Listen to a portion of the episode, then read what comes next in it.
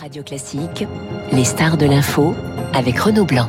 Bonjour Général Trinquant. Bonjour. Ancien chef de la mission militaire française auprès de l'ONU, les auditeurs de Radio Classique euh, vous connaissent bien, vous êtes l'un de nos meilleurs experts concernant le conflit entre Kiev et, et Moscou. J'aimerais avec vous faire le point sur euh, l'offensive ukrainienne. En début de semaine, je vous demandais hein, si l'on pouvait parler d'offensive, vous m'aviez dit oui. C'est quoi? C'est là quand même la, la, première phase de cette offensive? Oui, enfin la deuxième phase je dirais. Deuxième phase La première phase, elle est stratégique, elle était stratégique depuis plusieurs semaines.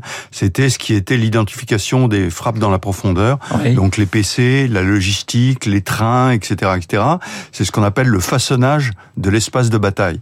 Et là, on est dans la deuxième phase, euh, qui est la première phase terrestre. Là, vous avez raison, euh, qui est la reconnaissance offensive. On a globalement trois axes sur lesquels, sur chacun des axes, il y a quasiment une brigade qui est engagée et qui cherche à tester, identifier, les défenses russes, qui ont été identifiées avant par le système de renseignement, mais dont il faut préciser le renseignement et voir où cela peut craquer pour envoyer des réserves qui, à ce moment-là, perceront les défenses. En général, une brigade pour tous les auditeurs 3 000, à peu près 3 4 000 hommes. On cherche les, les, les, zones fragiles, en quelque sorte Exactement. Ouais. Où on cherche les, les endroits de vulnérabilité. Alors, il y a, y a trois axes, hein, du sud au nord, Zaporizhia, le Donetsk et Bakhmut. Et c'est sur ces trois axes que, que les, les offensives sont engagées.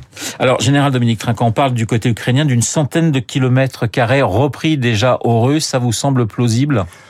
Oui, c'est plausible. Alors, il faut faire le tri là-dedans parce que, en fait, il y a deux guerres. Hein. Il y a la guerre médiatique oui. et la guerre sur le terrain. Il y a 48 heures qui se déroulent globalement entre ce que nous commentons et ce qui est arrivé. Et les premières libérations des villages ukrainiens par l'Ukraine étaient probablement des villages qui n'étaient pas tenus par la Russie. Mais c'est pas grave, on les montrait. Que de même que les Russes ont montré comme le disait Gerald Miles, à peu près mille fois les trois chars détruits. Oui. Vous voyez donc, euh, donc attention à cette guerre de l'image. Des chars Léopard et des chars Bradley. Voilà, exactement. Ouais. Donc il y a, y, a, y a cette réalité, et puis enfin il y a ces images, pardon, et la réalité sur le terrain qui est assez difficile parce qu'il y a un blackout absolu de l'Ukraine sur ce qui se passe sur le terrain. Mais certains militaires parlent de combats acharnés. Oui, mais c'est normal. Dans la première phase, si vous voulez, on se heurte à quoi? À des défenses russes qui ont été préparées depuis un an. Ouais. Donc elles sont sérieusement préparées. Donc il s'agit de faire craquer ces défenses-là et puis d'arriver à trouver l'endroit où on pourra percer. Il y a en particulier les champs de mines qui sont quelque chose d'abominable. Vous parlez à un, un commandant de blindé, euh, quand on tombe sur des champs de mines, on change de planète. Ouais. Au lieu de traverser ça en trois heures, vous mettez trois jours. Donc ça prend du temps ça crée des dégâts. Souvenons-nous que les véhicules blindés détruits, le but des blindés, c'est de protéger le personnel. Donc que le blindé soit arrêté, comme j'en vois un léopard sur le côté, mais pas vraiment abîmé, s'il a protégé son personnel, on a gagné la partie. Ouais. Et il y aura d'autres chars qui y arriveront. Le, le, sabotage du barrage de, de Kharkova, ça, ça, complique également l'offensive des, des, des Ukrainiens? Alors je crois que ça facilite surtout la défense russe. Pourquoi? Parce que quand vous inondez une partie, vous pouvez retirer les forces qui étaient dedans, ouais. parce qu'il y en a plus besoin, puisque les, les chars ne pourront plus aller dans cette zone-là. Donc en fait, l'inondation a fait que les Russes ont récupéré des forces, en particulier des unités parachutistes, pour les placer ailleurs. On a trois axes de, sur cette offensive, la région de Donetsk, celle de Zaporizhia, euh, celle vers Mariupol. L'objectif des Ukrainiens, c'est la mer d'Azov?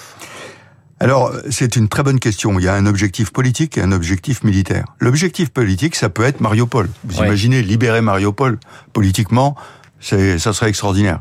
L'objectif militaire, à mon avis, c'est la destruction de l'armée russe en Ukraine. Ouais. Et la conséquence sera le gain de terrain. Donc, euh, entre les deux, ça se passe entre le chef d'état-major et le président de la République.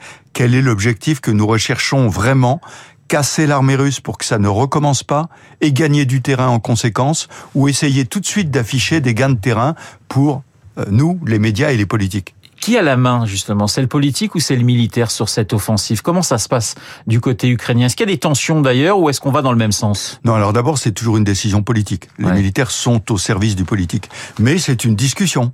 Euh, il y a un moment, je vais vous donner un autre exemple bien connu en France, le Sahel, l'opération Serval en 2013. Il fallait détruire les djihadistes, les empêcher d'aller à Tombouctou. Pour les détruire, il fallait aller vers le nord, euh, l'adrar des Iforas, pour les empêcher d'aller derrière. Mais le politique voulait libérer Tombouctou.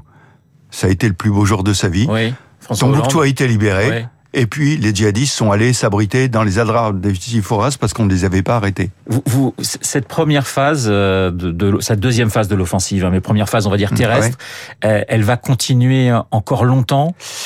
Euh, alors je, je, vous répondrai de façon militaire un certain temps. Ouais. Euh, non, euh, je n'en sais rien. Moi, je pense que on verra les résultats d'ici 15 jours ou 3 semaines à peu près.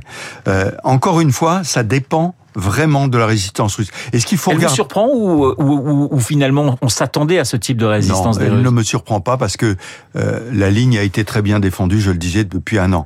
Ce qu'il faut regarder avec beaucoup d'attention, ce sont les réserves. Ouais. Où vont se placer les réserves ukrainiennes pour percer? Où sont les réserves russes pour contre-attaquer? Et ça, c'est un sujet important. Est-ce que les réserves russes réagiront suffisamment vite pour contre-attaquer contre les Ukrainiens ou pas.